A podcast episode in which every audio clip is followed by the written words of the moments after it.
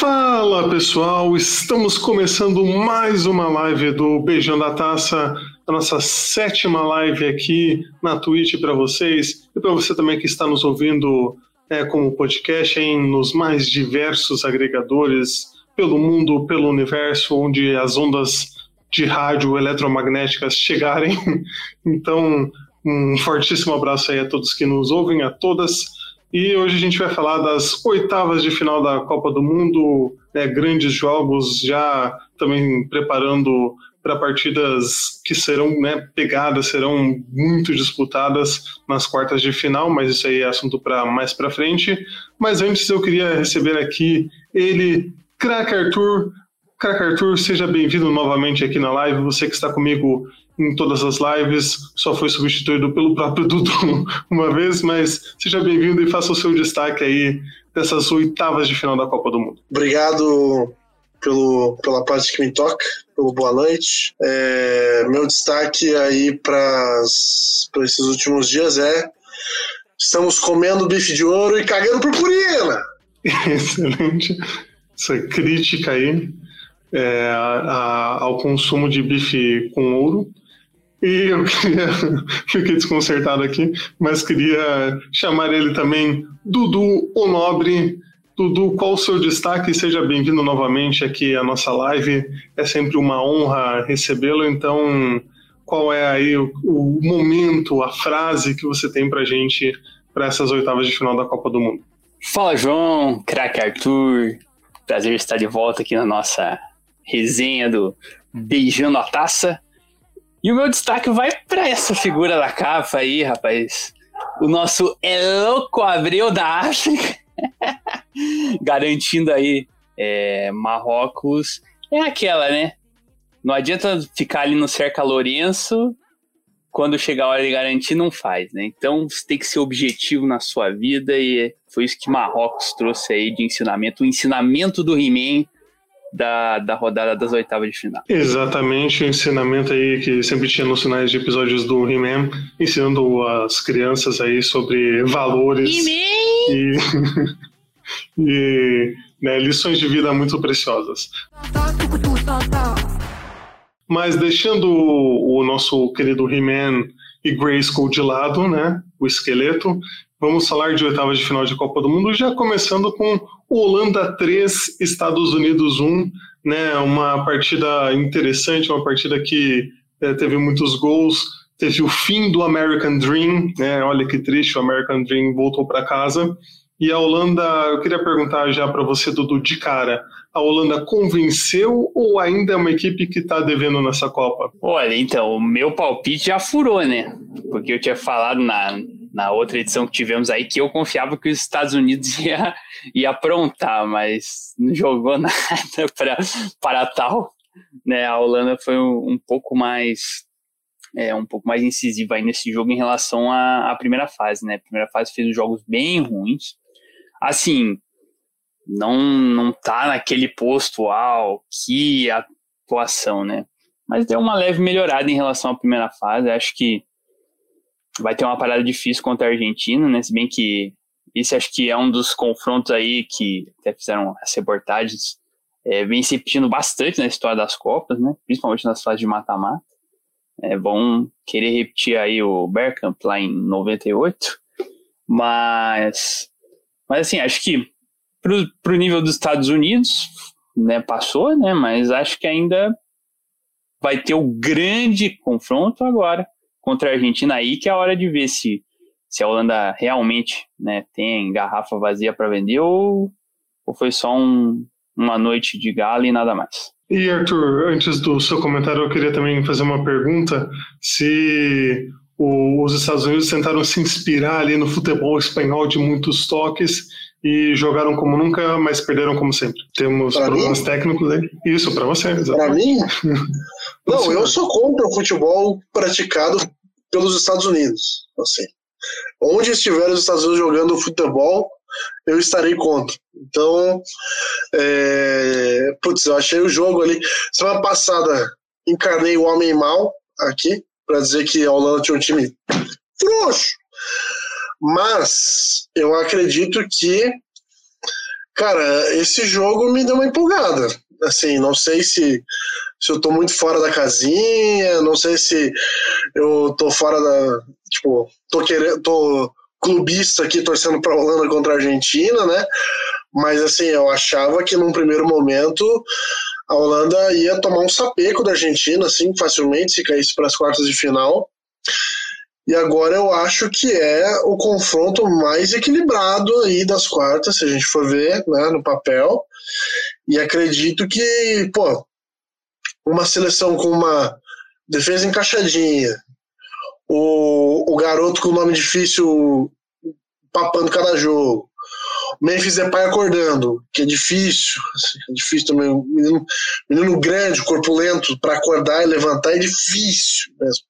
Mas tá, tá conseguindo. E aí eu acho que é assim, o Gakpo tem feito uma Copa muito boa e eu acho que, dependendo de como for aí, eu acho que a gente pode ver um confronto bem interessante entre a Argentina e Holanda.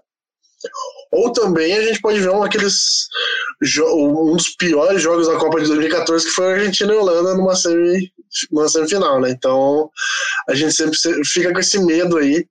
Quando pega duas seleções fortes, eles não querem jogar, querem, querem ver quem vai ser o, o time que vai se expor mais e bem no fim acho que a gente vai ter um confronto mais interessante do que se desenhava no começo.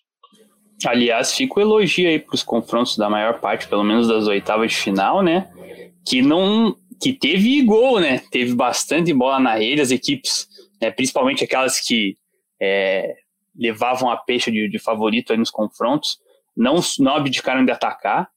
Então não foi aquele jogo assim, um esperando o outro na maior parte. Então fica o elogio aí para esses duelos das oitavas. Exatamente. E uma coisa que a, a Holanda e a Argentina né, vão, vão, ter de diferente esse confronto, principalmente no, no, lado da Argentina, é que ela vai pegar um, talvez um adversário que jogue um estilo diferente do que ela encontrou nessa, nessas partidas anteriores, né? Que vai sair talvez para jogar mais e não ficar tão fechado, né? A Austrália, depois de um tempo ali, né, tentou uma reação e ficou né, mais aberta, mas a Argentina encontrou mais adversários fechados do que outra coisa né, nessa Copa. Então, isso pode ser algo que vai mudar né, esse confronto.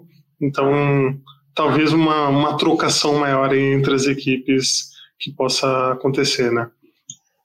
Não, a, a verdade é que a Argentina só pegou morto, né? E ainda conseguiu se complicar com os mortos ainda, né, cara? Impressionante, assim, a primeira fase deles, talvez o grupo, junto com a Inglaterra, é o grupo mais fácil que tinha, conseguiram ainda é, ter um, uma dificuldade ali ainda, né, precisar de vencer no último jogo para passar, esse tipo de coisa, então, até agora a gente não viu a, a Argentina ser testada nessa Copa, contra uma equipe de qualidade, né? Então, acho que pela primeira vez a gente vai ver aqui, o que é ruim também, né? Que a gente, a gente comentou é, com o João, com o Vitor na semana passada, né? Que a gente acabou perdendo, na, que a gente acabou enfrentando Suíça e Sérvia, seleções um pouco mais qualificadas na primeira fase, para já criar uma casca, né? A Argentina acabou pegando só baba até agora, né?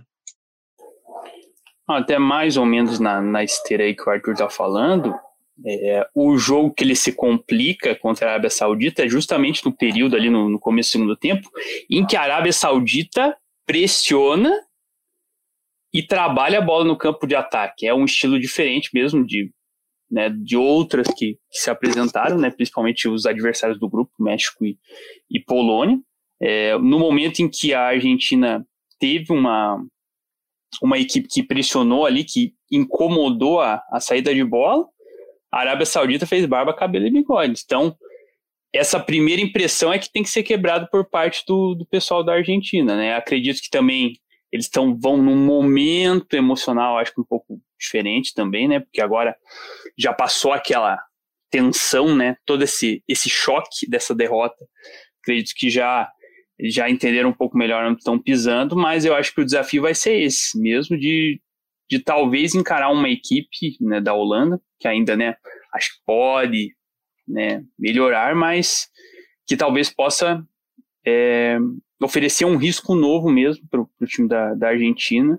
Vamos ver se com a cabeça já mais acostumada aí dentro da competição eles vão conseguir é, se adaptar, talvez, né? Vamos ver o que a Holanda vai aprontar, mas talvez a uma proposta diferente aí dos adversários do grupo. Exatamente, queria mandar um salve para o João Guilherme, nosso amigo, que ele, a gente teve umas mudanças de datas aí e acabou não dando certo dele participar com a gente da live. Também tivemos aí mudanças de última hora também né, na live, que acaba acontecendo, né, infelizmente. Inclusive, Pessoas por isso estou aqui hoje. Né? Exatamente, o Dudu está aqui hoje com a gente por causa disso, né, para a gente né, ter mais alguém aqui para falar comigo com o Arthur. Mas, João Guilherme, sempre bem-vindo aí para deixar os comentários dele sobre as partidas que a gente está comentando, que esse é craque. Não, não vamos também falar que o Dudu aí é uma peça de reposição de última hora. Não, entendeu? ele é um craque. É tipo, é, um... é tipo, sei lá, assim, vamos, vamos encaixar aí um Paulo Nunes que se lesionou e entrou o Luizão aí, craques, entendeu? Ai, Túlio Maravilha, entendeu? Então é, é, é, nesse nível aqui. A gente, a gente não tá. A gente tá tipo a seleção do Tite, assim. Tá o Rafinha, daí entra no segundo tempo o Anthony. Que se pai é melhor que o Rafinha. Exatamente. O, o Vitor tá perguntando, gostaria que o João esclarecesse, porque só a live que eu participei não ficou registrado. Olha, porque tudo que podia acontecer errado naquela primeira live aconteceu. Então eu até agradeço a Deus por essa live não ter sido registrada, porque aconteceu tanta coisa, é, tanta, tanto problema naquela live que eu acho até bom que isso apaga, né, para a gente trazer coisas novas e boas. Mas foi porque a Twitch não estava programada para salvar a live e aí não ficou salva e nós não fizemos versão podcast. Então ficou nos nossos corações aqui guardado tudo que nós falamos mas Vitor irá voltar com o Brasil na decisão da Copa. Vitor irá voltar aqui para essa live para comentar com a gente a, a decisão da Copa do Mundo, caso nossa seleção brasileira esteja. Então, fica aqui já a intimação, ele já, já sabe disso. Então, é isso aí. Vamos para a próxima partida, já que a gente falou de Argentina, então vamos falar de Argentina 2, Austrália 1, que os hermanos novamente praticaram o esporte bretão, né? Jogaram, jogaram futebol aí de qualidade durante a maior parte do tempo. No final da partida ali deu uma, né, uma, uma entregada ali, a Austrália tentou buscar o gol, mas o, até o goleiro fez um papel ali, o Martinez, e eles conseguiram sair vencendo. E aí eu queria já mandar uma pergunta capciosa para o nosso craque Arthur, que é, Arthur, você acha que essa foi a melhor atuação de Lionel Messi até agora em Copas do Mundo? Cara, eu acho difícil a gente falar isso depois de, por exemplo, os jogos que ele fez contra a Nigéria, tanto no Brasil quanto na Copa de 2018. Eu acho que esses dois jogos ainda são bem caros para mim, assim, tipo, no sentido de dar a bola pro cara que ele resolve, assim, sabe? Eu acho que é, mais nesse sentido, assim. E acho que a Nigéria era um adversário melhor do que essa Austrália, assim, porque é, a gente comentou na primeira fase como era um time frágil, é, assim, ao lado de Catar, é, Costa Rica e sei lá, acho que até, Polônia, até o próprio Canadá. Hã? Polônia pelo futebol apresentado? Não, acho que até nem é Polônia, assim, mas é mais um outro nível, assim, tipo, abaixo de Polônia, sei lá, é uma. É, muito era muito jogou muito mal os, os, jogos assim a Austrália foi engolida pela França no primeiro jogo e tudo mais então é, acho que é importante assim a gente também colocar um pouco na mesa o que está sendo, com, quais foram os adversários que a Argentina pegou e qual foi o nível de performance que eles tiveram ali nos 90 minutos. Eu poderia dizer aqui, ser um pachiquinho e falar que o, o que o Lautaro Martins está jogando nessa Copa, o Cano ia jogar muito mais, tá? posso falar isso aqui, posso garantir, tá? Porque os gols que ele tem perdido ali é impressionante, assim, é um negócio que a gente está vendo é, a Argentina mudando durante a Copa também, né? E isso eu tô gostando do trabalho da Argentina, assim. O, o, técnico deles não tem medo de mudar se não tá rolando. Então ele vai lá, ó, irmão, tá numa fase melhor? Vai pro jogo, entendeu? Então acho que eles têm, têm tido uma, um espírito muito interessante, assim. E até nessa esteira que o, que o Arthur falou é a entrada do, do Enzo Fernandes, né? fez uma diferença aí na, na equipe da Argentina, né, um cara que já, já vinha se destacando no River, né, é, e acho que é justamente isso, a, a capacidade de você ir se adaptando à, à situação, né, talvez ter levado o baque no início, como eu tinha falado antes, né, fez com que a Argentina se centrasse aí para essa partida. E realmente a questão do, do Lautaro pega, né, cara? Porque, pô, o Messi fez acho que umas duas, três jogadas ali, deixou o cara na boa. No primeiro jogo ele já tinha se complicado com a da linha, né? Que ele não tava conseguindo acompanhar a linha. E aí dessa vez as chances apareceram. E aí, se ele faz ali o, o 3, o 4, poderia ser um jogo até mais parecido com o que o Brasil teve contra a Coreia. Aí, como demorou para matar, Aí no final do jogo a Austrália consegue o gol e aí se empolga e pô, tem duas chances claríssimas, né? Sendo que a última ali falta aquele capricho do, do rapaz da, da Austrália lá para para empatar o jogo, então isso acaba custando caro, né? E aí, de novo, aquilo que a gente falou do, da questão dos adversários. Se pega um adversário mais qualificado, esses gols que o Lautaro vem, vem perdendo podem fazer falta sim, porque em 90 minutos ali, você tem que matar, né? Visto que em alguns episódios de Copas, não matar o, o jogo no começo acabou é, complicando aí para as demais equipes.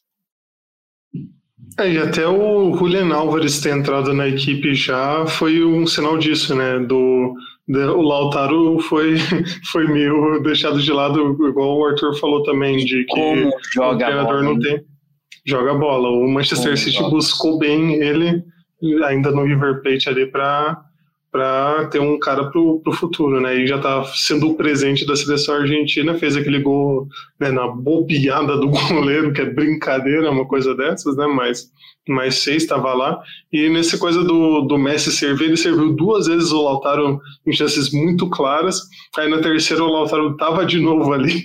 Ele falou: "Não, eu vou chutar essa bola aqui que eu ganho mais". Chutou e foi para fora, né? Mas foi, foi bem claro ali que ele falou, poxa, não dá, né, cara? Eu tô, tem horas que, que o Messi carrega a arca ali de Noé junto com, com a galera perdendo chances que ele proporciona, né? Mas seleção argentina, o Scaloni conseguiu dar um ajuste diferenciado também, né, para que eles não fiquem, que o Messi circule ali, mas eles é, ainda assim, né, outros jogadores cheguem ali para marcar também, né, apesar do Lautaro perder gol. Interessante desses dois destaques, né, que a gente trouxe, o Enzo Fernandes que estava no River e o Álvares também, é, que foi um ano não tão bom do River, né, um fim de ciclo aí do, do Galhardo, né? Não, não foi aquele, aquela geração auge que o, que o River teve, mas mesmo assim, esses dois atletas mais jovens que já vinham sendo experimentados um pouco antes, mas que ganharam projeção aí na, nessa última temporada, principalmente o Álvares, né? É, se firmando na seleção argentina, mesmo num momento tão bom aí da, da equipe milionária. Exatamente. E o Vitor falou aqui né, que o Messi olha para o Lautaro e vê o Higuaín de 2014. É bem. É, bem é aí, na, na final lá. Que na final fez muita falta. Mas, mas seguindo aqui, não sei se o Arthur quer fazer mais algum comentário sobre essa partida. Acho que né, a gente já, já pôde pincelar não, bastante não. coisa. Não, não. É... Pra... Cara, a Argentina conseguiu se complicar com a Austrália, é isso. É, é basicamente isso. Qual o Dudu falou? Podia ter girado a faca, como diria Maestro Júnior, né? fica, fica falando nesse, nesse termo aí. Sigue Leo, si gana me gusta. Ahí va Leo, amaga al centro, vino para McAllister, pegale, McAllister para quién, para Messi. ¡Oh!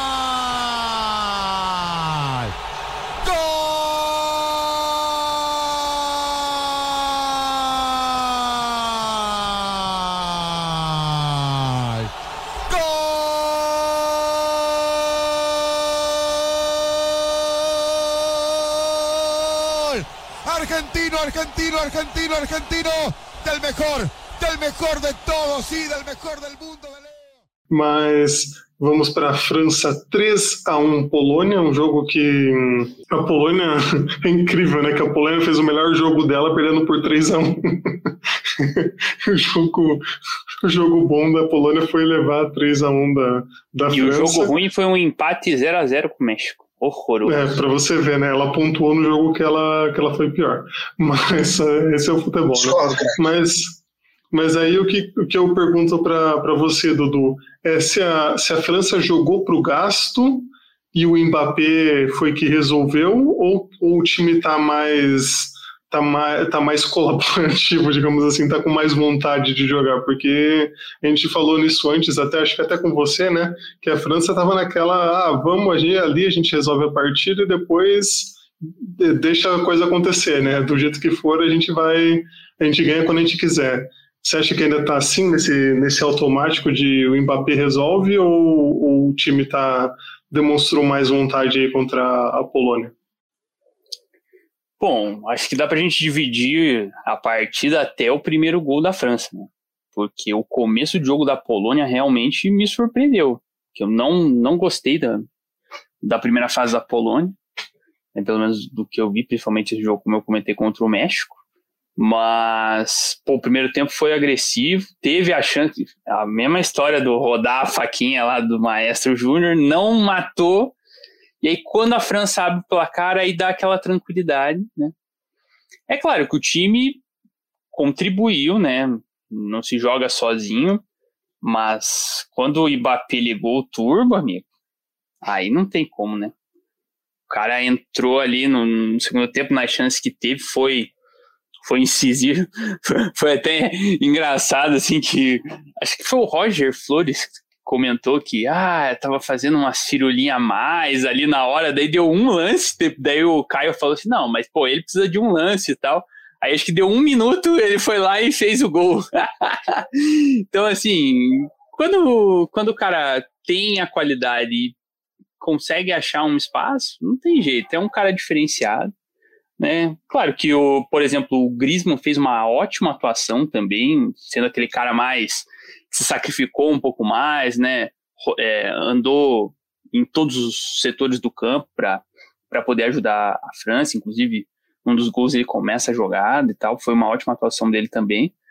Mas o Mbappé é diferenciado, cara, e, e tão novo assim já ter uma, uma importância dessa é, em duas Copas seguidas, é algo a se destacar e com certeza foi o pilar aí da classificação. Coloco junto com, com o Griezmann também, os dois que conduziram aí a França para essa classificação.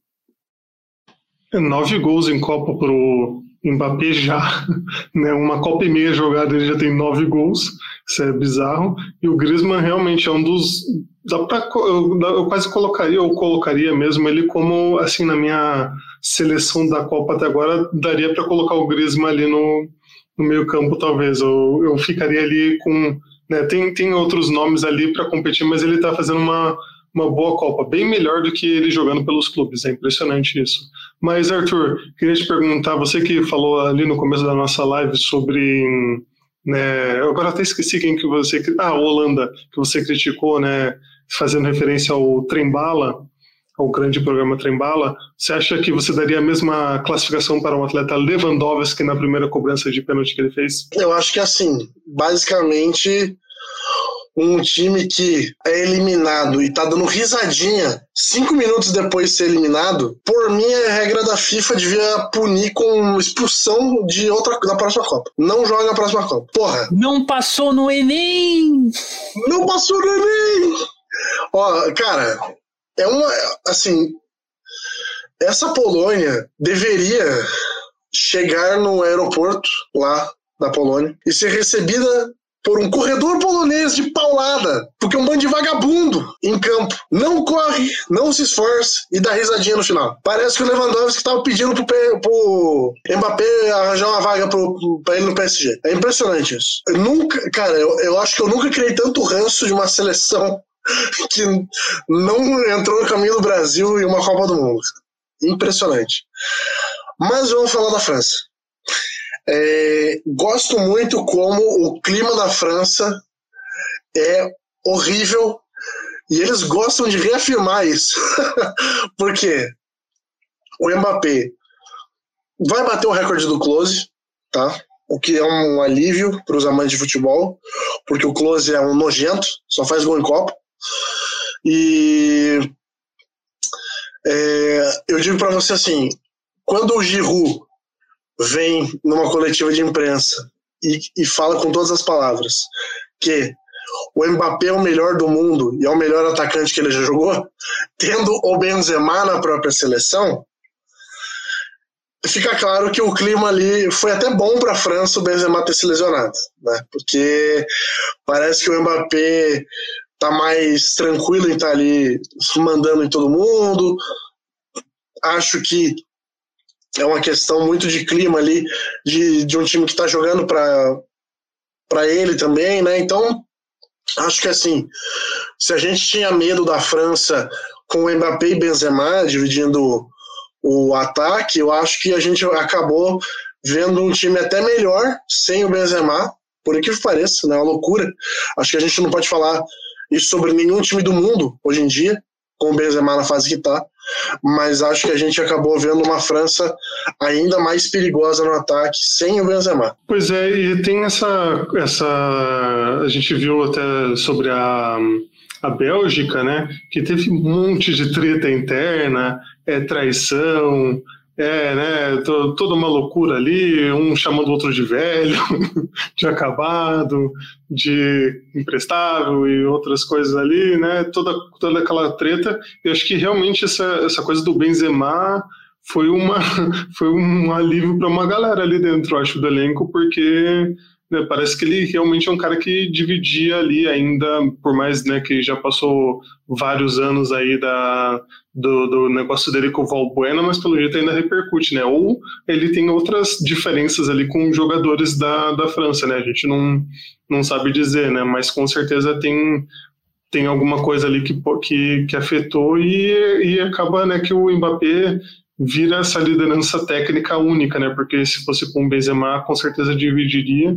E até no estilo de jogo da, da França poderia mudar, né? Mas lógico que tem o Giroud jogando ali com ele, né? Que faria esse mais ou menos assim essa posição que o talvez o Benzema fizesse, né? apesar do Benzema se, se movimentar mais do que o Giroud.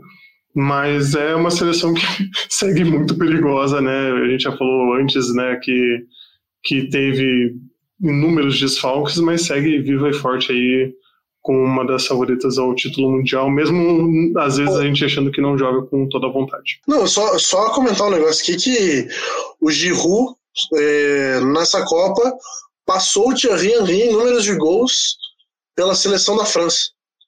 Isso é um absurdo tão grande que a gente fica até, eu fico até incomodado assim, em ver esse tipo de, de dado que a gente que a gente tem hoje em dia, porque não dá para comparar esses dois jogadores, né? Com todo respeito aí ao, ao Giroud, que deu, teve uma das fotos mais belas dessa Copa, onde ele encaixou o Mbappé ali na cintura, ainda foi pego pela, pela nuca, assim, de um modo extremamente sensual.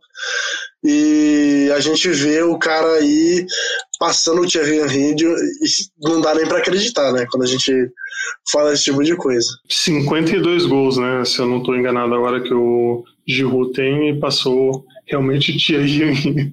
É, é, é loucura, né? O futebol é, é uma loucura em alguns não, momentos. Não só, não só ter passado o Thierry Henry, que tipo assim, um craque absurdo, mas assim, Platini, né?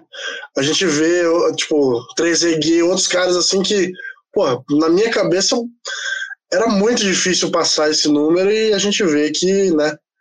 É, talvez até por ter muito mais competições e datas FIFA hoje em dia, a gente acaba é, tendo esse tipo de, de, de recorde batido. Olha, o Vitor perguntou se o Giroud teria espaço no Flamengo do Mr. Vitor Pereira. Eu acho que não. Eu acho que a concorrência com Pedro Queixada, Gabigol e não outros dá. nomes do elenco ali não dá certo. Acho que o Giroud seria banco, então é melhor ele procurar. Eu sou mais o Bruno é, Henrique é, do que o Giroud. Né? Bruno Henrique, que está machucado, se recuperando. Então, acho que é uma concorrência muito grande que não dá, não, não sem condições aí para o atleta de Hulk. Ele continua no Milan aí, fazendo a alegria dos torcedores italianos, dos tifosi, né? E a gente já pode seguir aqui para Inglaterra 3 a 0 Senegal, né? Que era um jogo que a gente botava muita esperança, né? Todo mundo botando suas, suas né? depositando sua fé na seleção senegalesa, mas faltou aí um pouco mais de qualidade, né? Não tinha, obviamente, não teve na Copa inteira a presença do, do Mané, que com certeza é um cara que seria um diferencial enorme. E ainda para o jogo contra a Inglaterra, Senegal perdeu o Gueye, que era o, aquele marcador, aquele jogador que fazia ali né, muito bem o papel no, no meio-campo para segurar né, os, os ataques adversários e acabou com ele fora, ficando mais aberto ainda ali para a Inglaterra jogar. Mas apesar disso tudo, no primeiro tempo foi difícil, né, para a Inglaterra chegar, né, Arthur? Você acha que depois ali que abriu a porteira também uh, as jogadas aconteceram com mais facilidade? Porque os pontas no, no começo do jogo não estavam conseguindo ter toda essa liberdade, né? É, pois é, eu... a Inglaterra teve bastante dificuldade ali no primeiro tempo, né, até fazer o primeiro gol. E acabou, depois que fez o primeiro gol, aí foi porteira aberta, né? Mas até chegar ali no primeiro gol, até a melhor chance do jogo tinha sido uma, um chute de Senegal, né? Que o Pickford defendeu e não estava não tava funcionando muito bem, é, como você falou, aquela entrada dos pontas ali, enfim, não, não, não tava rolando muito bem. Mas, cara, eu acho que essa Inglaterra, eles têm, diferente das outras seleções da Inglaterra, eles têm uma calma, assim, de que o gol vai vir, entendeu? Então eles não, não se desesperam é, com 45 minutos do primeiro tempo que o gol ainda não chegou, sabe? Então, é, eles sabem que ali, estando pressionando ali, eles vão conseguir achar alguma brecha e tudo mais, porque tem jogadores muito bons, e eu, eu acho até que é, o Kane está muito bem na Copa, apesar de ter feito menos gols do, agora do que em 2018, mas eu acho que ele está muito mais cerebral assim para o time, ele está muito mais jogando para o time, né? É, tem aquele garoto tá mais parecido né? com o Tottenham, né? Desculpa cortar você. Sim, sim, sim. Não, ele dá mais assistências no, no Tottenham do que na seleção e agora está mais, mais igual, né? Sim, sim. E ainda a gente vê alguns nomes ali que eu, eu confesso que eu não conhecia o Bellingham. Conheci ele no álbum da Copa. E, pô, garoto tá me surpreendendo, assim, sabe? Tipo, cria do, do Borussia ali. Acho que é um, é um nome pra gente é, ficar de olho, né? A não ser que ele se estrague igual o Sancho, que é, também era um nome que eu falava muito, assim. Para mim, o Sancho ia ser o grande nome dessa, dessa seleção inglesa. E, cara, eu, eu, eu tenho gostado muito de ver a Inglaterra. Assim, eu acho que, é, apesar dos pesares, eles estão conseguindo desenvolver um futebol interessante, assim. E acho que uh, vai ser o grande teste da França até a final, assim, cara. Eu acho que, independente de quem passar ali de Marrocos e Portugal, eu acho que tá com um cheirinho de, de, de, de da Inglaterra dar uma aprontada ali, sabe? Porque se você é, analisar bem, o Mbappé é um jogador, tipo, dispensa comentários, mas ele se complica um pouco quando ele vai jogar com o Walker. Que não é um puta lateral, mas é um lateral que é veloz o bastante para poder cobrir o Mbappé. Então, tipo, ele não, não se sai muito bem com um cara que, que seja tão veloz quanto ele, né? Então a gente. A, vamos ver como que, que ele vai. É, tentar resolver esse problema, mas eu tô com eu tô com uma carinha de que a Inglaterra vai, vai cometer um crime aí. Graças a Deus. Diga, Dudu. Eu acompanho o relator, hein? Acompanho o relator. Gostei também da, da partida a partir do, do momento que abriu os caminhos ali, meio campo rápido. É, o Kane realmente fazendo essa função aí de de garçom aí da, da equipe inglesa, assim. E muito interessante também, acho que foi no terceiro gol, a tranquilidade que o, o rapaz tem para dar aquela cavada, né? Então, Mostra que a equipe vem numa evolução. Acho que ganhar a Copa não ganha, porque é um time zicado. Mas, mas eu também tô achando que tem condições de. Vai ser, claro, um jogo difícil, mas se eu fosse casar minha, minha moedinha, eu casaria na Inglaterra também. Não, eu acho que até fui injusto aqui agora de não comentar o nome do Foden também. Que, cara, é um sujeito que eu gostaria de ter na seleção brasileira, viu? Eu acho que, assim, um moleque bom, novo, entendeu? Que tem feito uma Copa muito boa também. Não no nível né, de Kane e de Bellingham, mas acho que é um nome interessante, assim, que, que eu não, não acabei destacando. É, o Victor pergunta se o Mbappé se complicaria contra o Veloz Apodi. Olha, talvez, talvez uma disputa de. É, quando o Apodi era mais jovem ali, acho que os dois ali numa disputa de 100 metros rasos era uma disputa é, complicada ali, uma disputa é, não, pau a não, pau. mas peraí, peraí, peraí. Não, então nós temos que fazer uma disputa séria aqui, ó. Quatro raias. Mbappé, Apodi, Carlinhos Bala e o cavalinho lá do, do Jockey Club lá. Não sei se vocês lembram desse icônico episódio. Carlinhos Bala Porra. postando corrida Lembro. com um potro. Lembro. Botar os quatro ali para ver quem que tem maior sprint. Não, e inclusive, Dudu, digo mais. As quatro raias têm que ser montadas no Serra Dourada. Porque aí é campo do Apodi. E aí eu acho que ninguém ninguém pega a velocidade que o Apodi pega ali no Serra Dourada, entendeu? Literalmente Exatamente. grande Serra Dourada. Eu, teve uma época que eu, que eu tinha a teoria de que o, o lateral do Goiás era, tinha que ser o lateral da seleção brasileira. Porque ser lateral no Serra Dourada te dá um físico que nenhum outro time dá no Brasil um fortalecimento ali, o gramado diferenciado do, do Serra Dourada, com certeza. Mesmo com a padronização dos gramados aí pelo, pelo país, ainda assim o Serra Dourada tem, tem esse diferencial. Mas deixando Goiânia e Serra Dourada de lado, a gente vai para volta para o Catar para falar de Japão 1 a 1 Croácia, uma partida que foi interessante, até assim a Croácia saiu na frente, parecia que que ia, que ia sair na frente, que ia vencer o Japão até com alguma tranquilidade, a nossa seleção croata, mas aí depois, mais uma vez, o Japão tentou correr atrás do placar. Está maluco? Está maluco? Calma, peço calma, Arthur, peço calma. O senhor faça o seu comentário. O Japão saiu na frente? Você ah, falou nossa, que a Croácia na frente. Ah, é, eu confundi aqui, desculpa. Porra, a seleção mais é, foi, fácil de não ser confundida. Né? Eu confundi justa, né? Olha, que mancada. Ainda bem que eu tenho os comentaristas aqui que não erram os craques. Por isso que tá escrito craque Arthur do lado do nome. Porque ele que não confundiu, que eu confundo. Mas o Arthur não deixa passar.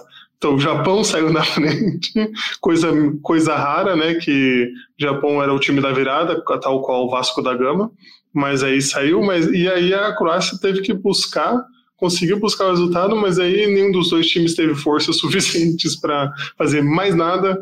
Aí todo mundo trocou jogador, todo mundo saiu, voltou, não aconteceu nada em 30 minutos de prorrogação, né, como já era imaginado da partida. E aí foi para as penalidades, Dudu. O que, que dá para dizer das penalidades? O pessoal maldoso, pessoal maldoso, Dudu falou que o Zico só ensinou os japoneses a cobrarem falta, não pênaltis. Então, o que, que você pode dizer desse desempenho pífio da seleção japonesa nos pênaltis? Caraca, né? Putz. Outra furada aí, eu também achei que o Japão ia cometer o crime. Mas na verdade foi, foi isso, né? Depois do, do empate ali da, da Croácia, principalmente na prorrogação, cara, nossa, ninguém queria, né? Parecia o final da Série B aí do, do ano desse ano que passou agora. Ninguém queria subir, né? Ninguém queria se classificar, né, cara? Pô, jogo muito modorrento. E aí nos pênaltis, aí a, a Croácia, que já teve um, um histórico interessante de pênaltis na, na Copa de 2018, né? Eliminou, se não me engano, nas oitavas e nas quartas, tá? Nos pênaltis. É, e aí conseguiu essa classificação. É, ah, até olhando para o nosso pro nosso chaveamento, né? Porque afinal a Croácia é adversária, embora seja a vice-campeã é, do mundo. Acredito que dentre os adversários aí o Brasil tem condições de passar se mantiver o mesmo nível do, do jogo que teve no primeiro tempo contra a Coreia. É, mas acredito que fica aquela, aquela ponta de frustração pela história que o, que o Japão fez na primeira fase, mas realmente né, faltou aquele ímpeto que teve, inclusive, nos jogos contra Alemanha e Espanha na prorrogação e aí nos pênaltis, sem comentários. Deixa eu trazer um dado aqui sobre a Croácia.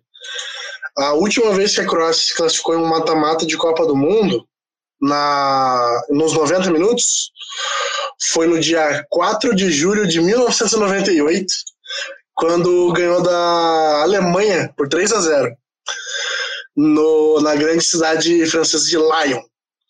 E aí, desde então, sempre teve que levar para prorrogação para conseguir ganhar.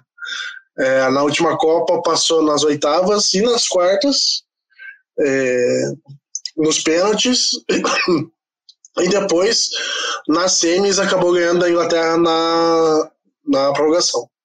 Então já é um time aí que entra já pensando ali no, nos, nos minutos a mais que vai entrar em campo. Exatamente. Uma seleção que já vem preparada fisicamente, não para 90, mas para 120 minutos.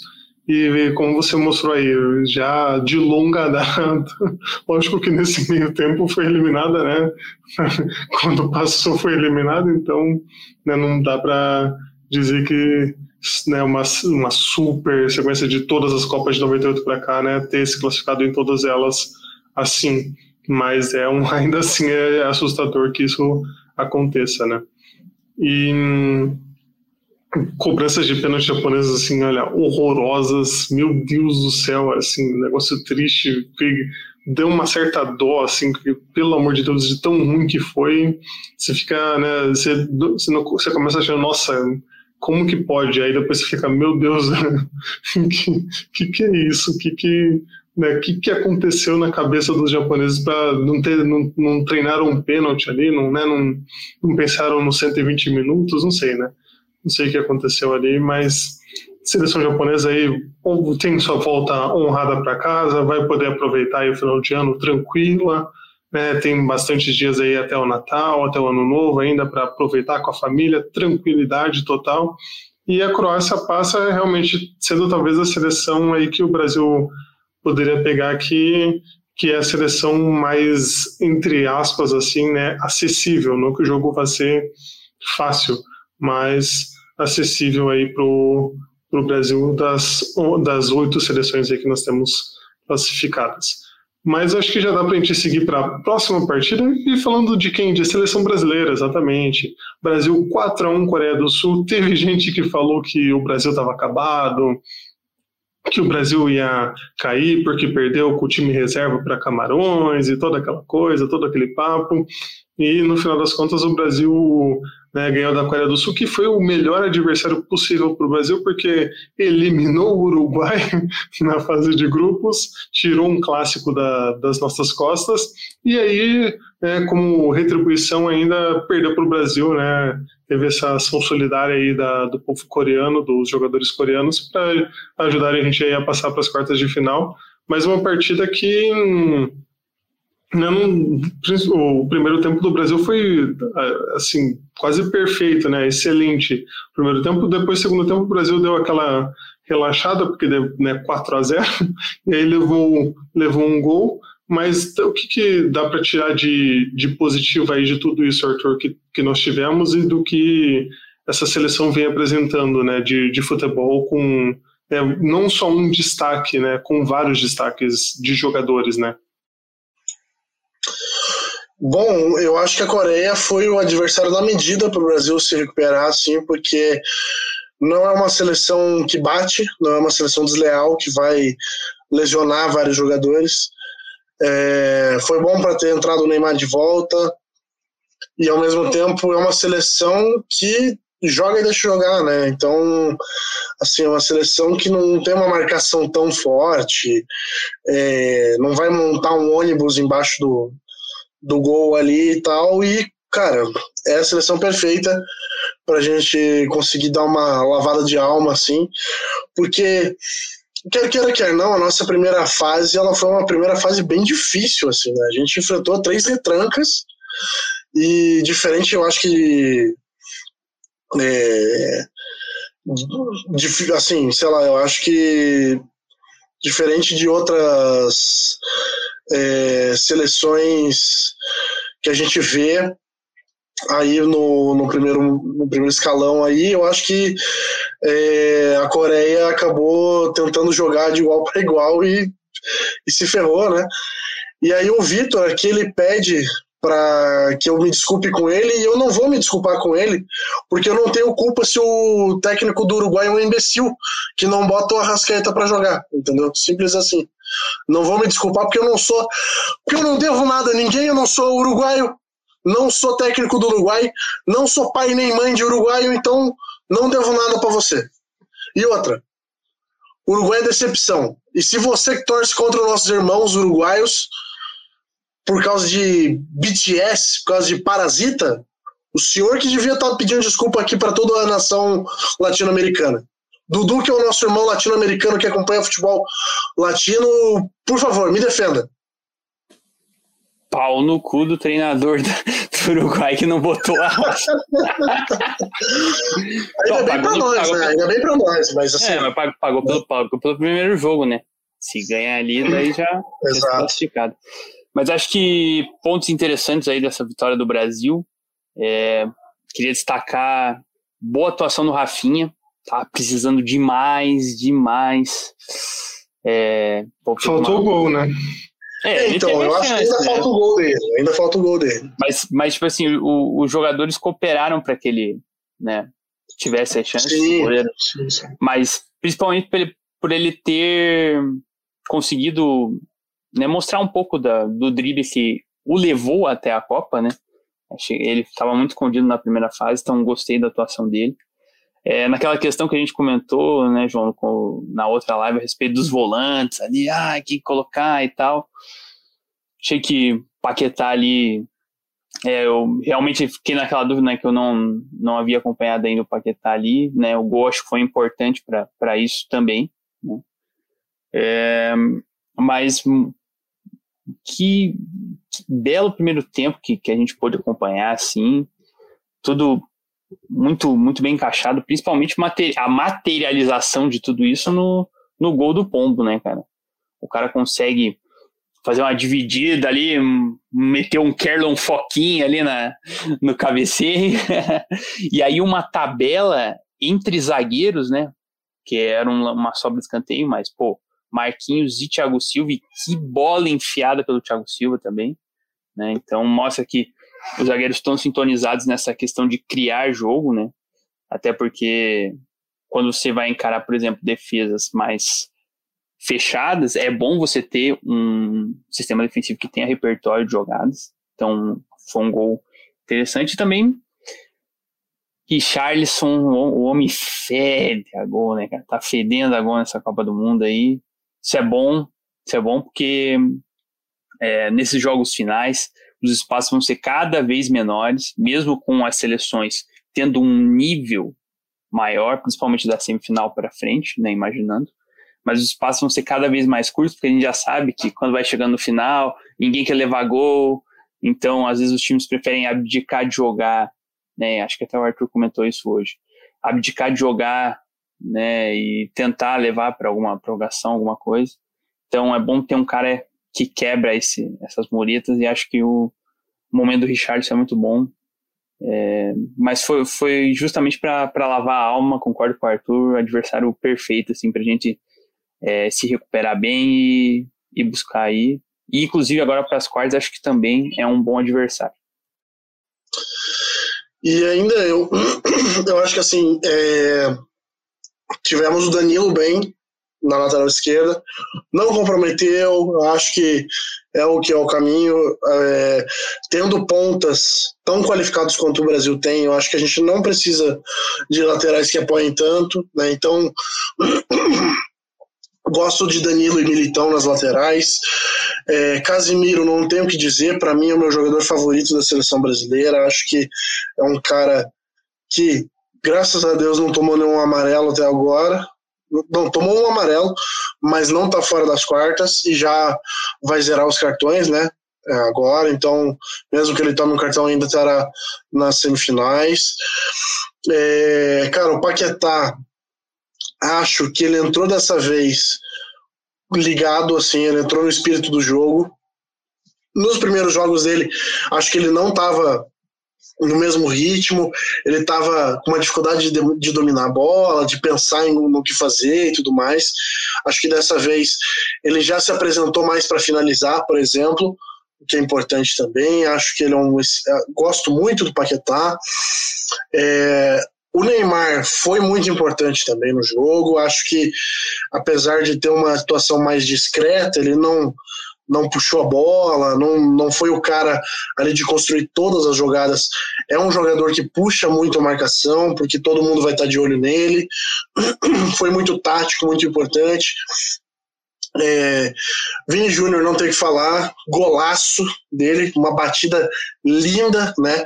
E é a nosso, o nosso desafogo, é ele, assim, acho que, porra, joga lá na ponta esquerda e bota o moleque para correr o jogo inteiro, e ele corre, é um jogador que eu gosto muito também. O Rafinha ainda tá me devendo um gol, né? Mas é um cara que também é, conseguiu construir muitas jogadas. A, a, jogada do primeiro gol foi dele também, né? E tudo mais. Então, acho que ali do nosso. Se do meio para trás a gente não tem muita, muita dúvida que a nossa zaga é a melhor do mundo, do meio para frente a gente está começando a consolidar vários nomes ali que eu acho que é, crescendo agora eles vão ser muito importantes assim e ainda acho que por exemplo tem espaço para um segundo tempo a gente, se nada estiver dando certo, botar um Rodrigo para apimentar o jogo, botar um Anthony para apimentar o jogo, é, colocar é, um, um Pedro ali para tentar uma bola aérea, alguma coisa assim. Né? Eu ainda tô, tô querendo ver o gol do Pedro nessa Copa.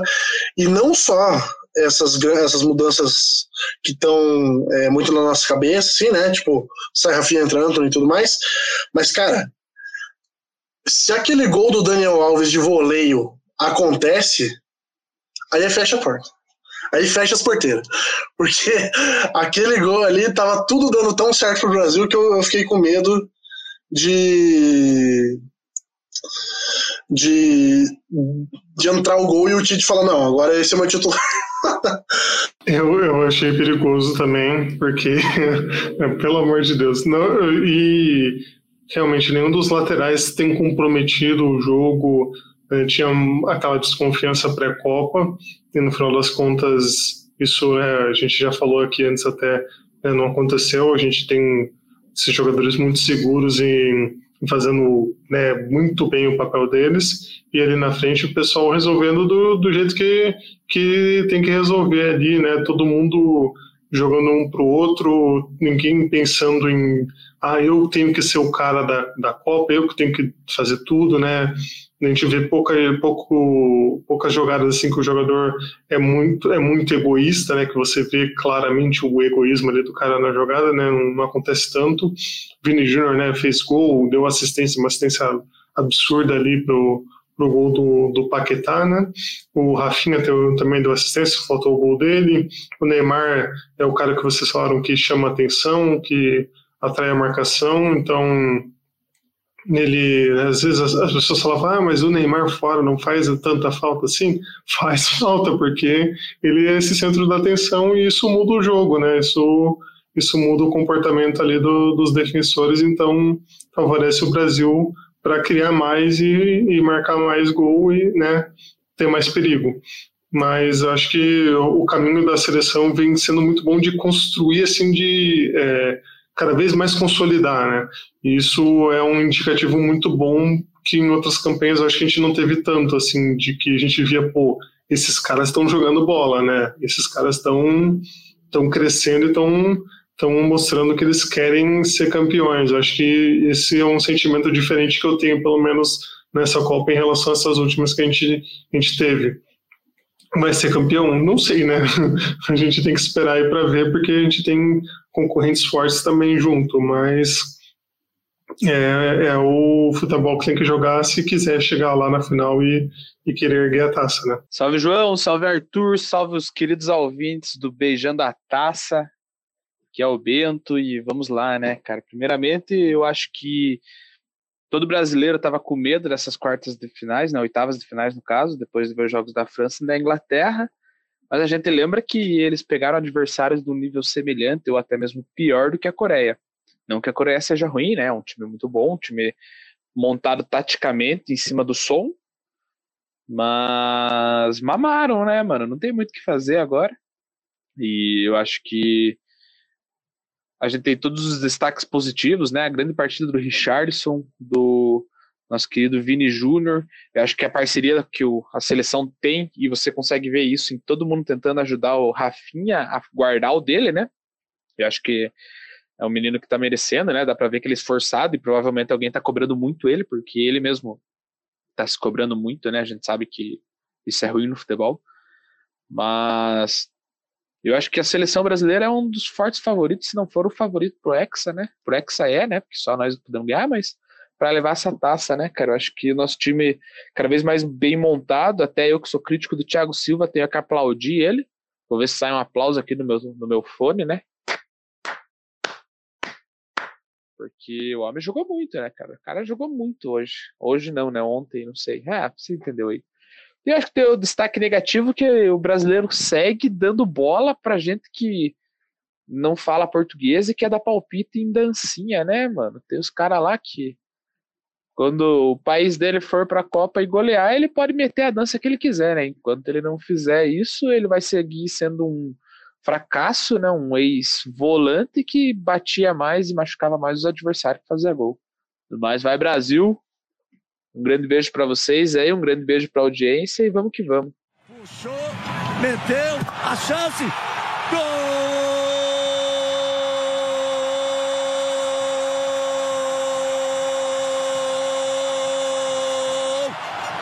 Brasil! Brasil!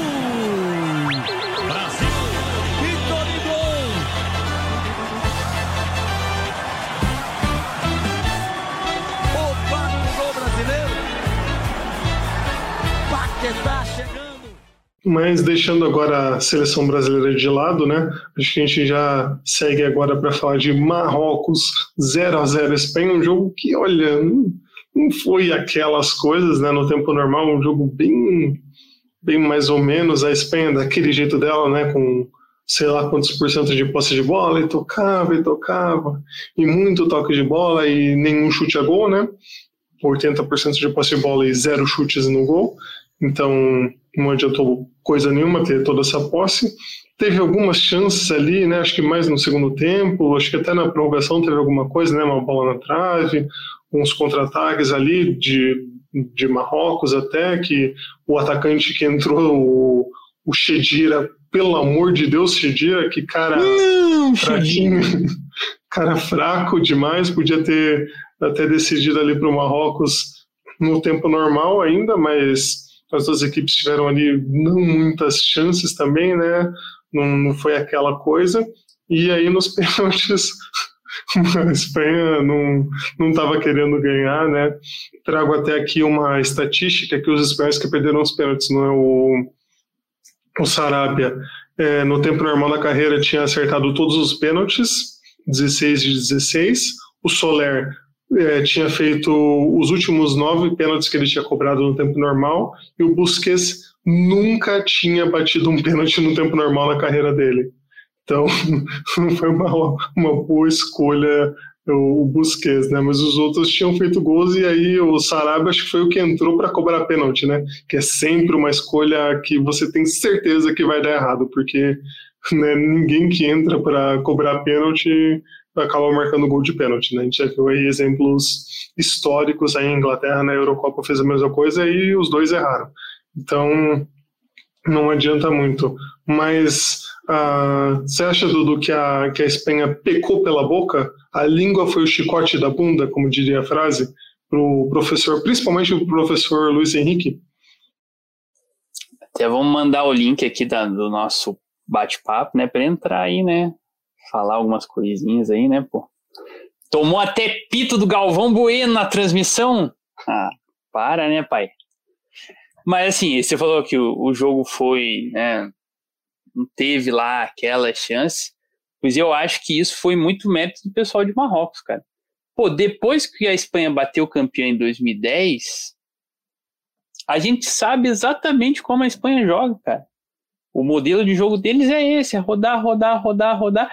Se você coloca ali um, uma defesa bem estruturada, que não dá essa, esse espaço para eles entrarem, eles vão ficar rodando, rodando, rodando e não vão conseguir criar. Então, o Marrocos estava com esse pensamento é, desde o início e foi muito eficiente, porque a Espanha chegou mais ali mais para o final da prorrogação, teve acho que uma ou duas chances mais claras, né?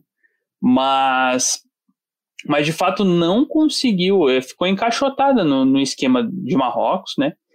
Com certeza poderia ter sido decidido já na prorrogação, igual você falou, o Shedir é mal demais. Mas eu acho que assim, é, sabendo como que o adversário se comporta há anos, não tinha segredo na, no modo como o Marrocos ia se portar no jogo, e eu acho que foi grande mérito deles terem a consciência disso, botarem o esquema para jogo e terem neutralizado boa parte aí o, o ataque espanhol. E aí, é, isso que às vezes até a gente relacionando as campanhas entre as seleções, né? Às vezes a gente fica meio assim. Por exemplo, no caso da Argentina, né? A derrota no começo pode ter ajudado. E no caso da Espanha, a goleada no começo pode ter atrapalhado justamente nessa questão da soberba, que acho que ficou claro principalmente no discurso do, Luiz Henrique mesmo, e, e concordo, eu acho que pagou caro aí pelo que disse, porque a Copa, principalmente essa, vem se mostrando que você tem que você tem que bancar aquilo que você que você fala dentro de campo. Senão não adianta nada, vai ficar com cara de paisagem voltando para casa de Ryanair, inclusive, que fez uma, uma provocação aí com os espanhóis.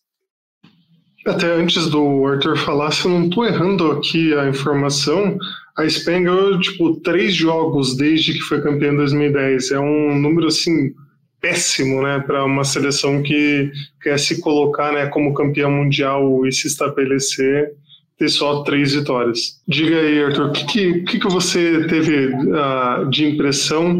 E já que a gente falou né, bastante da Espanha, eu queria que você desse aí os destaques do Marrocos, né, que teve ótimas atuações aí de, de jogadores que foram decisivos, principalmente o nosso goleiro Bolacha, né, o goleiro Bono, que fechou o gol nas, nas penalidades, né? Olha como você é, né? Você é um, um goleiro bono e você remete a bolacha e não o vocalista do YouTube. Você é uma boa pessoa. É, cara, eu acho que assim. O, o que mais teve de. de uma.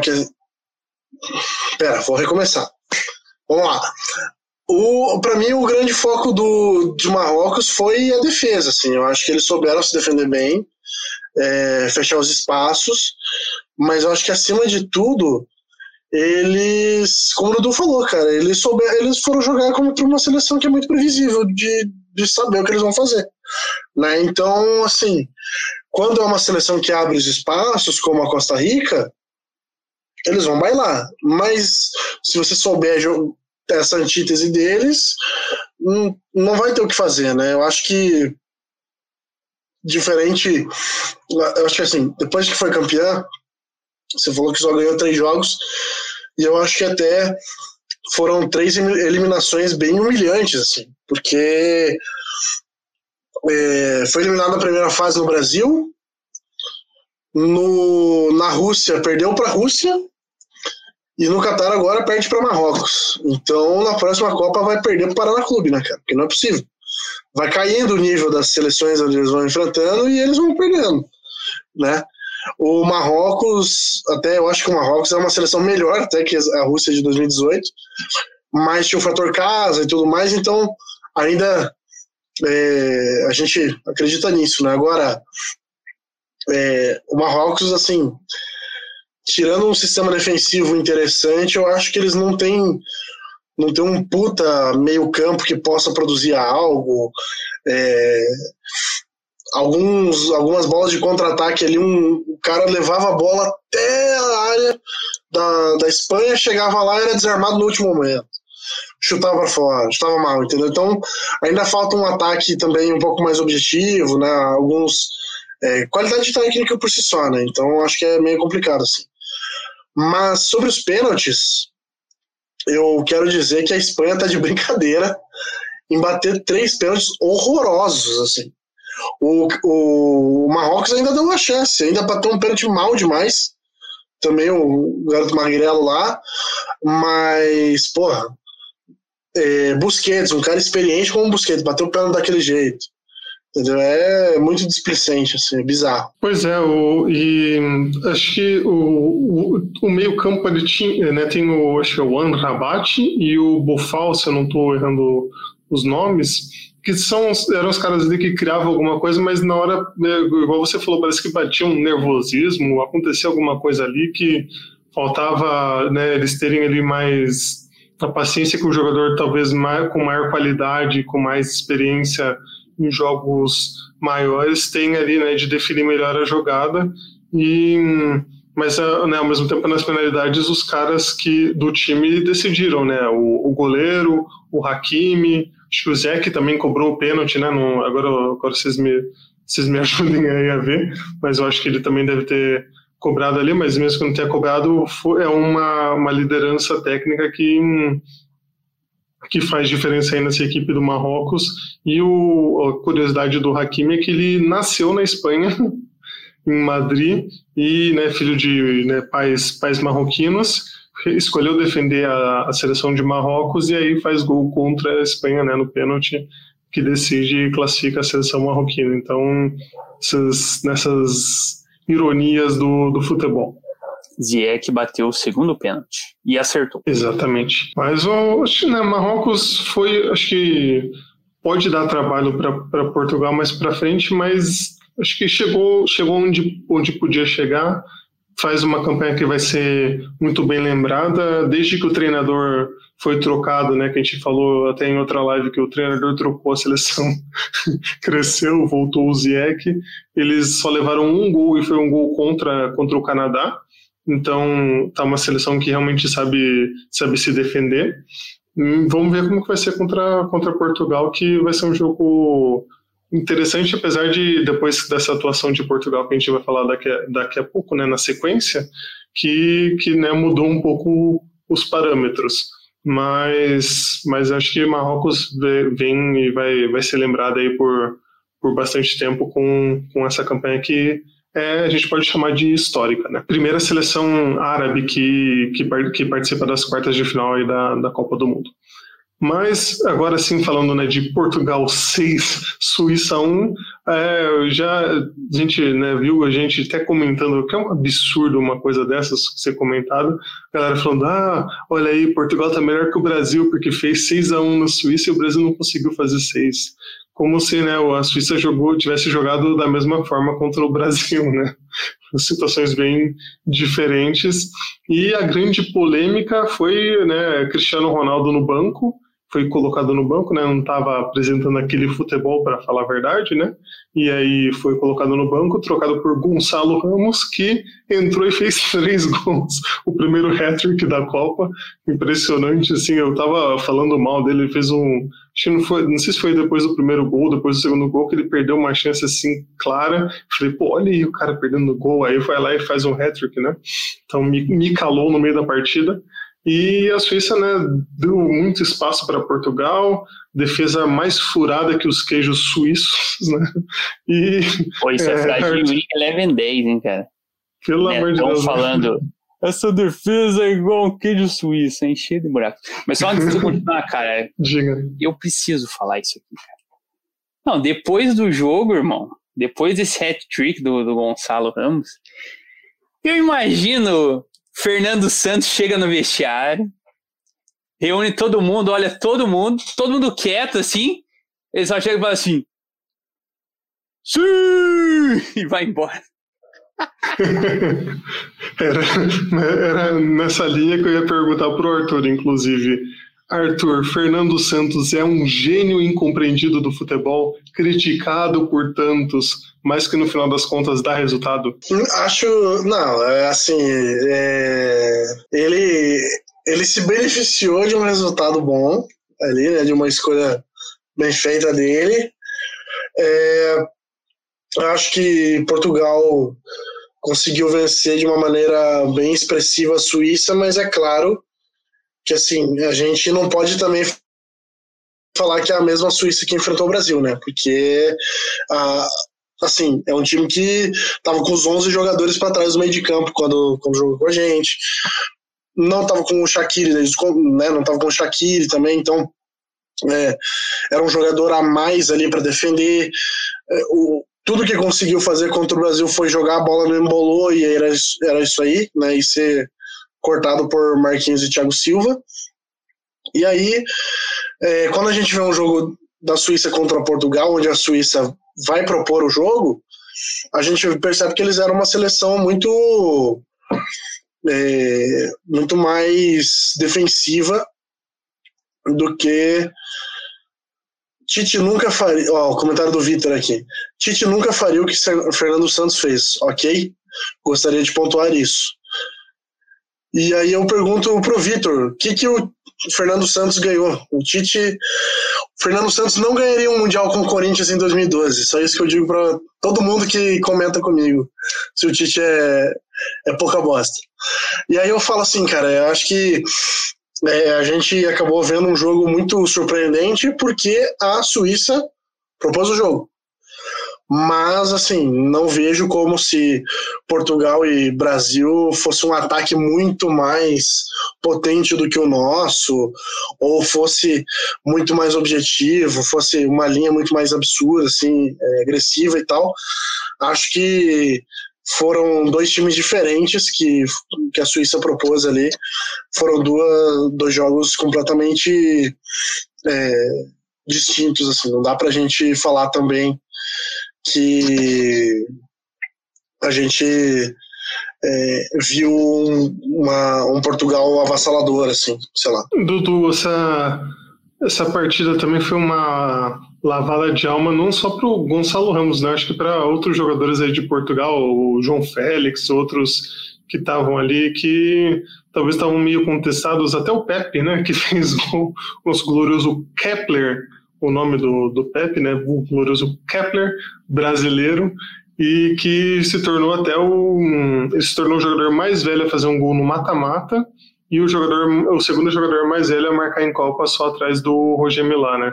Você acha que hum, também, assim como para o Brasil, esse jogo para Portugal foi esse jogo de, de reafirmação? Ah, sem dúvidas eles vão com uma moral mais elevada em relação ao que eles vieram da primeira fase, né? que é um resultado expressivo. O time é. Claro, concordo 100% com o Arthur que a Suíça veio numa outra postura. O gol do Pepe é um exemplo claríssimo, né? Toda arreganhada. O, o Pepe acho que mal subiu para fazer o gol, né? Então foi, foi bem tranquilo, assim. Então era um time com uma postura diferente. E aí é que eu me refiro. Por quê? Porque Marrocos sabendo de como jogou contra a Espanha, muito provavelmente vai repetir o mesmo estilo, talvez mude alguma coisa ou outra, mas vai ter o mesmo estilo que adotou contra a Espanha, contra Portugal. E aí sim é que a gente vai ver se esse poderio ofensivo de, dos lusitanos é tudo isso mesmo, né? Porque daí sim, é um, vai ser um time que vai criar um cinturão ali, e aí sim Portugal vai ter que quebrar espaço. Eu acho que a confiança vai ajudar nesse sentido, né? Você tendo, né, esse, esse bom resultado nas oitavas vai te dar mais confiança para tentar. Só que eu acho que o desafio vai ser maior porque é, Marrocos vai impor dificuldades aí para Portugal prosseguir para o campo de ataque. Então, acho que vai ser um desafio mais, mais difícil aí para o time do, de Portugal. E só sobre essa questão é, do, do Cristiano Ronaldo e tal, acredito que o Fernando Santos sai engrandecido e tal, mas é muito louco a gente pegar, a gente que acompanha bastante foto, assim, é, as fotos que os caras tiram do momento do hino de Portugal, que tá todo mundo ali, né? 25, 30, 40 fotógrafos é, focando no banco de reservas enquanto o hino está acontecendo, né, cara? É, mostra muito do, do, tamanho que foi esse episódio. Com certeza, acho que vai ficar na, na história aí das, das Copas, porque né, não é qualquer um que barra o Cristiano Ronaldo mesmo. Mas é um momento muito louco, assim, e pro Fernando Santos, por sorte, aí deu, deu certo, né? Mas eu acho que o desafio vai ser outro aí nas quartas de final. Pois é, vamos ver se ele vai barrar o Cristiano Ronaldo agora de novo, né? Contra Marrocos. Né? Não, agora eu acho que até ele pode barrar, só que daí se der primeiro tempo 0 a 0 aí, aí aguenta a corneta daí, né? É, já vai estar tá ali todo o Portugal cobrando a entrada do Cristiano Ronaldo. Que no estádio estava, pelo, pelos relatos dos repórteres que estavam lá, a torcida internacional, digamos assim, né, pedindo o Cristiano Ronaldo e a torcida portuguesa não querendo o Cristiano Ronaldo em campo, não pedindo por ele, porque entenderam que né, não era. Né, justificaram ali a, a, aceitaram a decisão do Fernando Santos, né? Mas fechamos aqui os oito jogos das oitavas mas, de final. Mas, ó, vou, vou falar uma coisa. Faça o seu comentário antes de eu mostrar a nossa tabela aqui do chaveamento. É, cara, quando o jogo já tá 5x1, aí ele bota o Cristiano Ronaldo, entendeu? Então, assim, quando o jogo já tava ganho, aí ele, ele bota o, o Cristiano para justificar o preço do ingresso de um jogo de Portugal, né? Porque quem vai, vai ver o jogo de Portugal vai ver o Cristiano Ronaldo, né?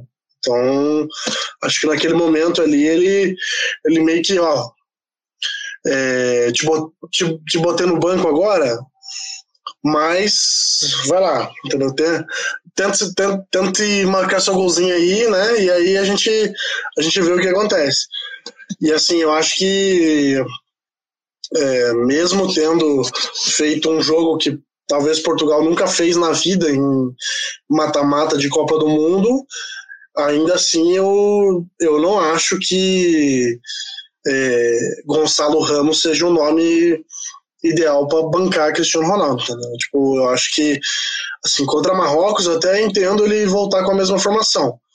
Mas eu duvido que ele seja macho de colocar o Cristiano Ronaldo no banco no começo de um jogo contra a Inglaterra ou contra a França. Pois é, vamos, vamos aguardar esses próximos capítulos aí que podem acontecer, né? Ter essa probabilidade de acontecer. E essa bola repicou, ficou pro João Félix, deu na frente pro Gonçalo! Gol!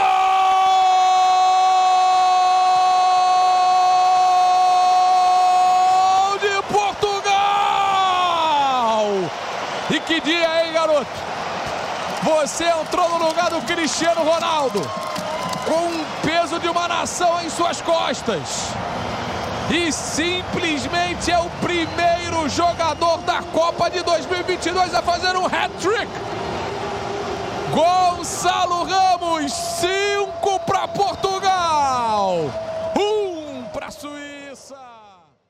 E aí eu vou colocar aqui, colocar na nossa tela o chaveamento das quartas de final para pedir para os nossos craques aqui, craque Arthur e Dudu, para falarem para mim o que, que, né, o que, que vocês acham, quem vocês acham que vai passar de cada fase, que aí semana que vem nós comentaremos né, sobre as quartas de final, provavelmente na segunda-feira, né, depois já dos jogos todos, nós comentaremos aí essas partidas. Então, Arthur, o que, que você acha? Quem você acha que leva entre Holanda e Argentina? Se tivesse que pedir minha opinião antes do jogo passado aí com os Estados Unidos, com certeza era Argentina, fácil, fácil. Hoje eu já acho que a Holanda vai dar uma encrespada, assim, mas ainda acho que a Argentina passa. Tudo para você. apesar da Holanda ter melhorado no último jogo, acho que pela por agora já ter acertado um pouco mais, acho que na semifinal já é diferente, porque vai encarar, né, segundo meu prognóstico, o Brasil, e aí já vai num, já vem num embalo muito maior a nossa seleção. Mas eu acho que ainda assim, embora tenha a melhora da Holanda, a Argentina passa. Também acho que a Argentina passa com dificuldades, mas, mas vai passar. E agora, Croácia e Brasil, acho que eu já imagino a resposta de vocês, mas, Arthur, qual, quem você acha que vai passar? Ah, bom, acho que, assim, não é diminuindo a Croácia, mas colocar que o Brasil vai enfrentar uma vice-campeã mundial é brincadeira também, né? Porque a Croácia, eu sempre defenderei a minha vida toda que a Croácia chega na final de 2018 por uma cagada. E eu digo para você que a gente vai enfrentar uma Croácia pior que a de 2018. E em 2018 a gente meteu 2 a 0 no amistoso contra eles no começo antes da Copa. Então acho que a gente tem tudo para ganhar um jogo aí. É, dependendo de como for, assim, eu não sei se eles vão jogar de uma maneira é, muito aberta com a gente. Se eles jogarem de maneira aberta, eles vão tomar. Né? Então acho que eles vão dar uma retrancada ali e vão segurar o jogo igual fizeram contra o Japão. Eu também vou por essa linha. Eu acho que a Croácia não vai vai fechar a casa. Eu acho que até tirando na final, acho que até mesmo se pegar uma Argentina na semifinal, talvez até faça isso, sabe? Eu acho que as equipes que jogam contra o Brasil sabem do poder do nosso ataque, até pela questão dos pontos que a gente já comentou, e vão fechar a casa mesmo. Então, assim, é, é Brasil porque o, né, o que eu acho que vai passar o Brasil, porque a Croácia teria que fazer um jogo muito melhor do que fez em toda essa Copa e o Brasil teria que fazer um jogo pior do que todo que fez essa Copa. Então é difícil, é difícil pro, pro pessoal da Croácia, futebol é futebol, mas para mim Brasil passa como diria o sábio, né? O jogo é jogado, mas você resumiu perfeitamente. E o lambarizinho é pescado, já diria Júlio Exatamente. mas você resumiu bem. A Croácia teria que fazer o jogo da vida comparado com o retrospecto dessa Copa, e o Brasil teria que fazer um jogo né, abaixo do, do que apresentou. Jogo da morte. Um jogo da morte é. para ser eliminado. Então, Não, acho que. E, eu, e assim, ó, eu acho que se a Croácia elimina o Brasil nessas quartas de final aí, vai ser maior historicamente do que eles terem chegado, chegado na final na Copa passada. Pois é. E vão chegar mais fechados, também concordo, contra o Brasil que fizeram nessa Copa, como todos os adversários até agora fizeram. Né? Só a Coreia que deu mais espaço, mas, né, enfim. Mas Inglaterra e França, esse jogo, olha, rapaz, talvez o. Não, acho que é o, o jogo dessa fase aí, Inglaterra e, e França. Um jogaço, como o Gustavo Villani definiu, o clássico da Guerra dos 100 anos. que eu achei. Tinha tanta coisa para ele falar de clássico, né? Para associar o canal da Mancha vai parar. É, o canal da Mancha, tanta coisa, né? Mas não, falou clássico da Guerra dos 100 anos. Mas esse é um jogo difícil de prever. Eu falaria que a França ainda passa, mas com aquele pensamento assim no fundinho de que eu queria a Inglaterra. Mas o que, que, você acha aí, Arthur? Você acha que a Inglaterra vai cometer o crime? Cara, eu, é, como eu falei, assim, eu acho que a França só perde para ela mesma. E eu vejo que vai chegar em algum momento desse jogo onde os franceses vão ficar frustrados ali. Eu acho que a defesa da Inglaterra, apesar de Harry Maguire vai dar uma segurada ali, e aí eu entendo que a gente pode ver a Inglaterra é, prevalecendo ali.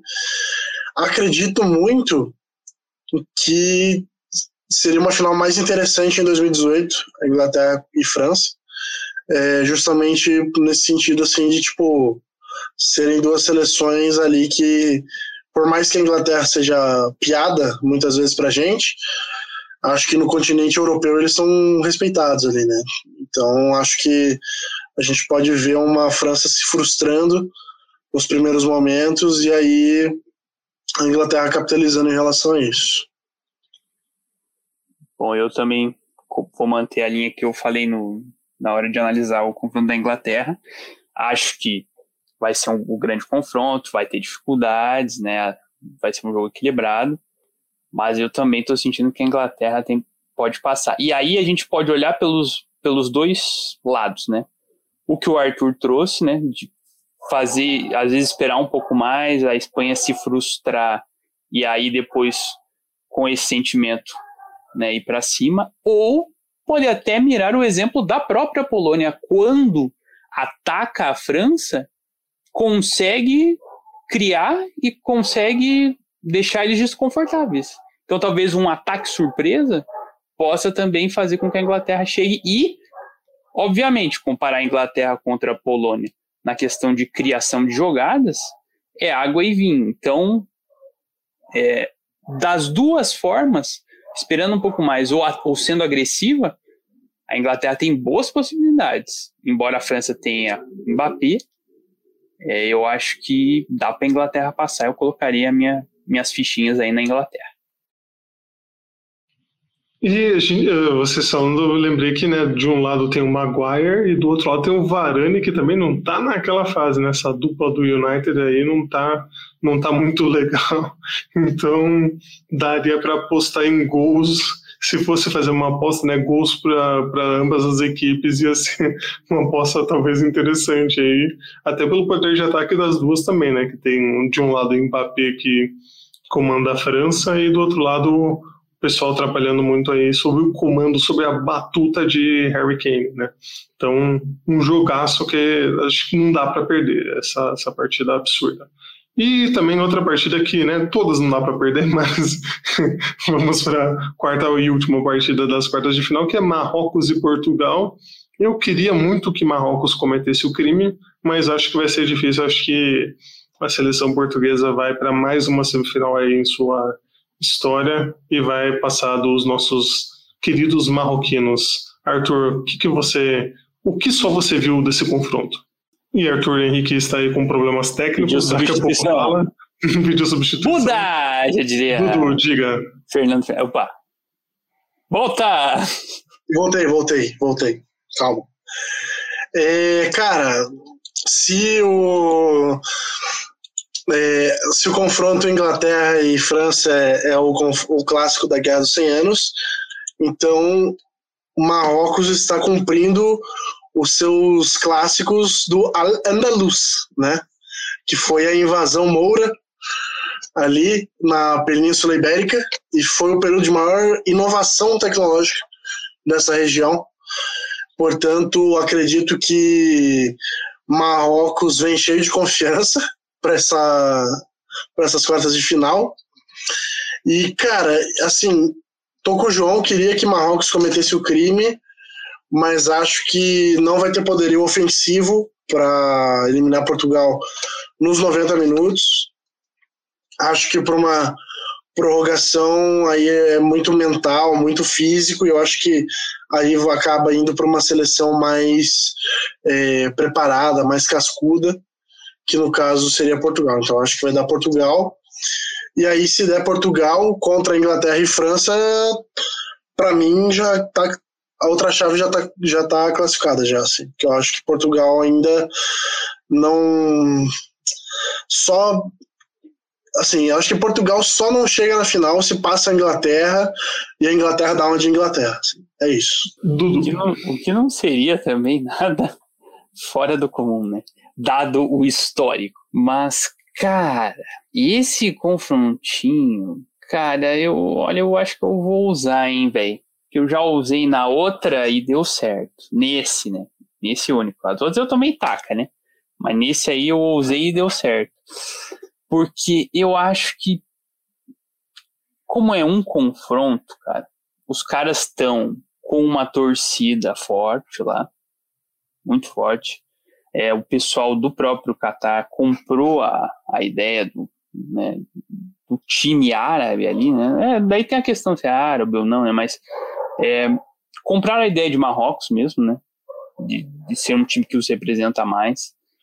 É, o Marrocos tem uma filosofia bem encaixada. É óbvio que peça por peça, Portugal é melhor.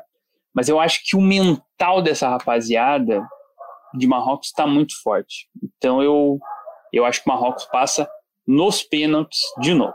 É isso aí, então vou tirar aqui essa tabela já da nossa frente para encerrar, como diria craque Daniel, ponto final no Beijando a Taça. Então encerramos aqui já quase uma hora e meia de, de falas. Semana que vem deveremos voltar na segunda-feira, né, Arthur, para falar sobre as partidas das quartas de final. Teremos né, só quatro jogos, então vai ser um pouco mais tranquilo da gente comentar, né? Porque falar oito jogos por vez aqui foi, foi puxado. É, é muito divertido, né? Mas foi puxado. Então, falando sobre quatro jogos semana que vem, já agradecer, Crack Arthur, pela presença mais uma vez. Muito obrigado e semana que vem voltaremos, espero eu, com vitória do Brasil, né, Arthur? Com certeza. João, Aula de geografia aqui agora, tá? Quais são os países que compõem o mundo árabe? Vamos lá. Conosco: Argélia, Bahrein, Djibouti, Egito, Iraque, Jordânia, Kuwait, Líbano, Líbia, Mauritânia, Marrocos, Omã, Palestina, Catar, Arábia Saudita, Somália, Sudão, Síria, Tunísia, Emirados Árabes e o Iêmen. Então, são esses os países aí que compõem a, a faixa árabe e então são pela primeira vez umas quartas de finais o Marrocos aí se classificou, né? Como o Dudu falou, assumiram aí o papel de seleção da casa e foram inflamados a chegar até as quartas de final e tô gostando, uma seleção carismática. E o detalhe é que Marrocos tem um histórico de torcida muito forte, né, cara? Visto o grande Raja Casablanca em 2013. pois é, 13. É, é. Isso aí. Foi sensacional e, porra. Não, é muita coincidência, né, cara? O Raja Casablanca elimina o Atlético Mineiro e em Belo Horizonte existia uma rua chamada Raja Gabaglia, né? E e outra, assim, é, essa Copa, o Qatar acabou caindo sozinho, né, para o final ali, né, para ser escolhido como sede. E Marrocos foi candidata para a Copa de 2026, que acabou sendo é, escolhida para Estados Unidos, Canadá e México. Né? Então, seriam aí. Jamais a FIFA botaria dois, é, dois países árabes juntos, assim, né? Seguidos, mas ainda, se eles se candidataram uma vez, ainda acredito que a gente possa ter uma Copa no Marrocos que seria irado, né? Tem uma. O Dudu falou do Raja, você vê o famoso perfil Canto das Torcidas sempre compartilha e até legenda, né, vídeos deles lá, até com mensagens políticas. Eles têm esse apoio à Palestina muito forte também. E a festa mesmo em si também é muito bonita, muito legal. Que, que tem, né? Eu acho que, lógico que o nível de seleção é bem diferente, mas levou um, pouquinho ali, né? Um, um pedacinho levou ali para a arquibancada do Qatar.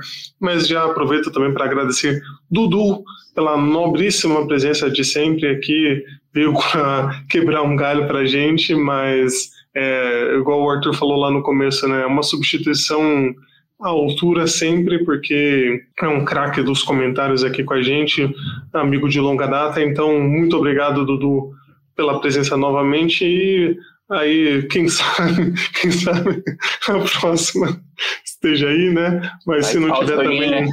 pode, pode mandar os seus áudios com análise estava tava quase esquecendo disso, que nosso amigo Bento, popularmente conhecido também como Danilo, mandou um áudio, então depois ali dos comentários sobre o jogo do Brasil, você vai ouvir aí comentários do nosso Danilo, já ouviu no caso, né?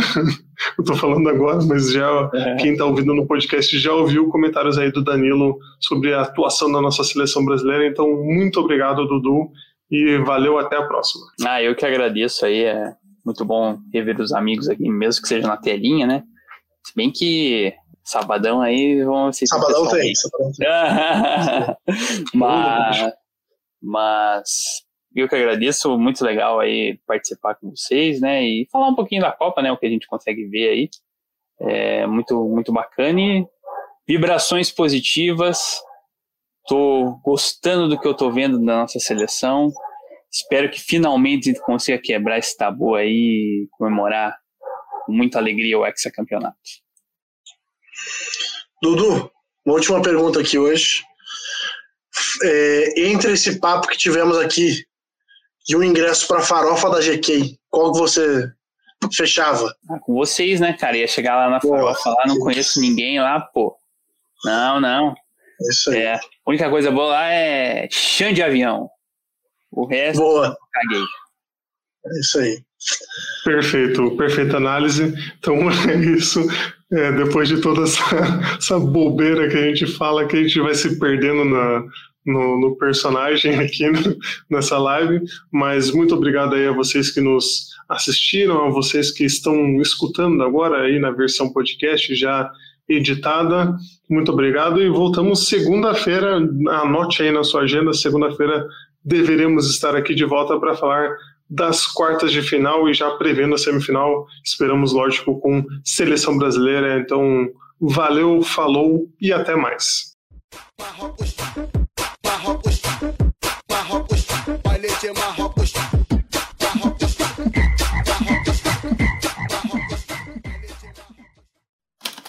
Este podcast foi editado por Icarus Produtora, soluções em audiovisual.